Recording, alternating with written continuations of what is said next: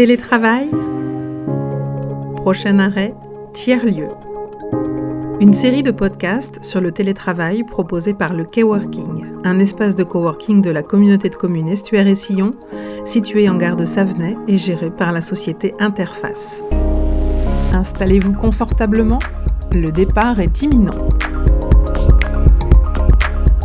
Depuis plusieurs mois, la question du télétravail creuse son sillon dans les organisations Contraint en mars 2020 du fait de la crise sanitaire, en 2021, le télétravail devient un vrai sujet de discussion au sein des entreprises. Les organisations du travail ont changé, euh, les, les, besoins et les demandes des collaborateurs évoluent aussi. Valérie Lepotier-Muller, experte comptable spécialisée en organisation du télétravail, cabinet Honestia. Et effectivement, euh, pouvoir travailler depuis son domicile, au moins une journée par semaine, ça permet aussi dans son organisation personnelle, bah, peut-être euh, de pouvoir aller chercher ses enfants à l'école le, soir, euh, peut-être pouvoir aussi sans avoir des temps de transport qui sont importants, notamment je pense à des régions qui peuvent être engorgées comme la région parisienne ou même d'autres, d'autres grandes métropoles en, France. Hein. Même nous ici à Nantes, on voit bien qu'il y a de plus en plus des fois de temps de transport sur certaines journées ou le soir ou même le matin. Euh, bah, effectivement, si on gagne déjà 45 minutes de transport le matin, 45 minutes de transport le soir, euh, bah, déjà on gagne aussi en fatigue, en stress. Et puis euh, lorsque on a des activités, ça peut permettre aussi bah, d'aller faire une activité le soir ou d'aller vaquer, je dirais, plus tôt. Une organisation différente du travail, souvent sollicitée par les collaborateurs. Il arrive également que ce soit une demande du dirigeant pour répondre aux contraintes de couverture d'un territoire, par exemple. Que les collaborateurs euh, viennent au siège social, par exemple, je vais dire un exemple qui est à Paris, pour travailler ou bien euh, travaillent depuis leur domicile et réalisent leurs déplacements et viennent, par exemple, ponctuellement une fois par semaine pour faire les comptes rendus, les rendez-vous avec les équipes, etc. Bah, finalement, ça ne change pas forcément l'organisation et c'est un confort justement pour les collaborateurs de pouvoir, par exemple, être à proximité ben, d'un lieu géographique où ils vont aller visiter plus souvent des clients.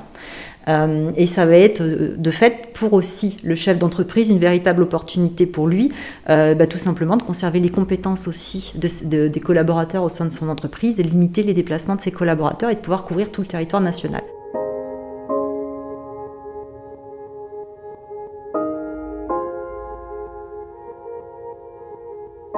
ça donne une image de l'entreprise, euh, je ne vais pas dire plus moderne, parce que maintenant, je ne pense pas que ce soit vraiment lié à la modernité, mais en tout cas, c'est une entreprise euh, qui s'est organisée en interne pour, que ses collaborateurs puissent télétravailler. Donc ça veut dire que déjà, indirectement, elle a mis en place des outils numériques plus performants ou qui facilitent aussi le travail des, collaborateurs.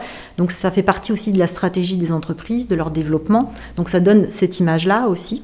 Le collaborateur, on le valorise puisqu'on tient compte aussi de ses besoins individuels et on peut lui proposer autre chose pour tenir compte justement euh, de ses besoins individuels. Préalablement à l'installation du télétravail dans son organisation, le dirigeant doit être vigilant à certains aspects, à commencer par le profil du futur télétravailleur. Un point qui est important à avoir en tête et qu'il faut identifier déjà, c'est effectivement avoir une bonne connaissance des postes et des profils euh, des collaborateurs au sein de son entreprise, des tâches qu'ils effectuent puisque effectivement, quand on télétravaille, euh, quel que soit finalement le niveau du collaborateur, mais ça implique quand même une autonomie. Une autonomie soit dans la fonction, quand on maîtrise la totalité de la fonction, ou dans certaines tâches, puisqu'on lui faut être capable pour le collaborateur qui va télétravailler de pouvoir télétravailler donc depuis son domicile ou un espace de coworking, puisque ça se développe aussi également beaucoup euh, aujourd'hui et de maîtriser l'ensemble des tâches finalement euh, sans être avec ses référents constants, euh, soit hiérarchiques ou de l'équipe de travail, et de pouvoir les réaliser en toute autonomie, euh, au moins quand on télétravaille par exemple une journée par semaine.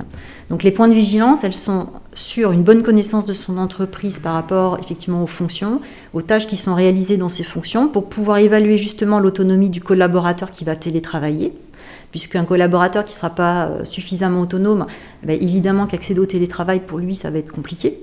Et ensuite, effectivement, après un autre point qui est plus difficilement euh, évaluable, parce qu'autant l'autonomie, on peut avoir des critères objectifs pour pouvoir l'évaluer. Mais l'autre euh, point qui est important, c'est effectivement le collaborateur. Est-ce que le télétravail va être adapté pour lui? Tout à l'heure, je parlais des personnes, par exemple, qui vivent seules.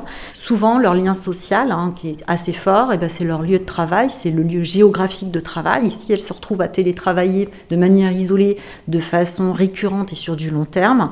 Ça peut créer des problématiques pour elles, euh, tout simplement dans, leur façon de vie parce qu'on vient réduire finalement ce lien social qui est important et qu'elles retrouvent au bureau de manière physique avec leurs collègues.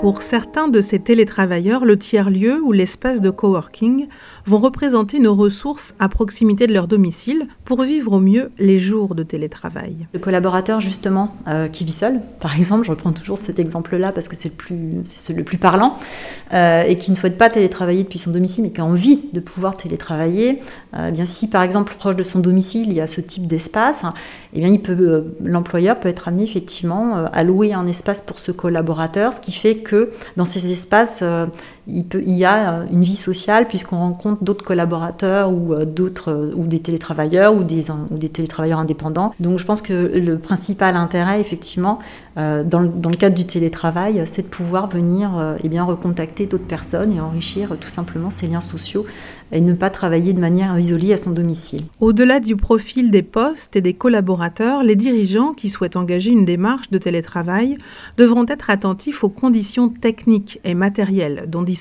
leurs collaborateurs. Bah évidemment, un des premiers points, c'est tout à fait la connexion Internet. il est certain qu'un collaborateur euh, qui va vouloir télétravailler dans une zone blanche, euh, ça va pas être possible puisqu'il n'y aura pas de couverture euh, réseau. Et sans couverture réseau aujourd'hui, eh bien tout simplement, on peut pas accéder à ces outils, on ne peut pas se connecter à distance, effectivement, on ne peut pas télétravailler. Donc une des conditions, oui, évidemment primordiales, euh, eh c'est de pouvoir accéder au réseau avec un flux suffisant pour pouvoir utiliser les outils dans de bonnes conditions.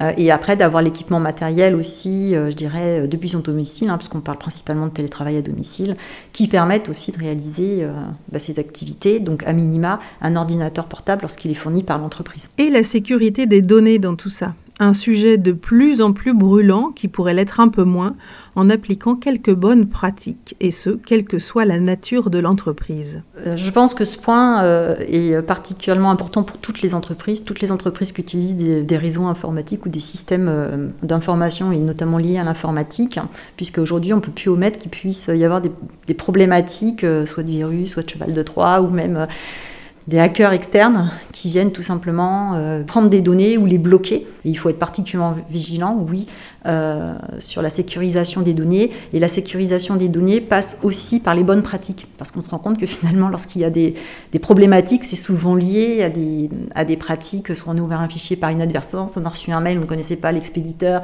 mais euh, voilà, on l'a lu, on l'a ouvert, on a ouvert le fichier, on a cliqué sur un lien et puis on n'a pas fait attention. Euh, voilà, et ça, ça passe par les bonnes pratiques, ça passe par la sensibilisation, ça peut être renforcé en interne par une charte informatique. Voilà, il y, a des, outils.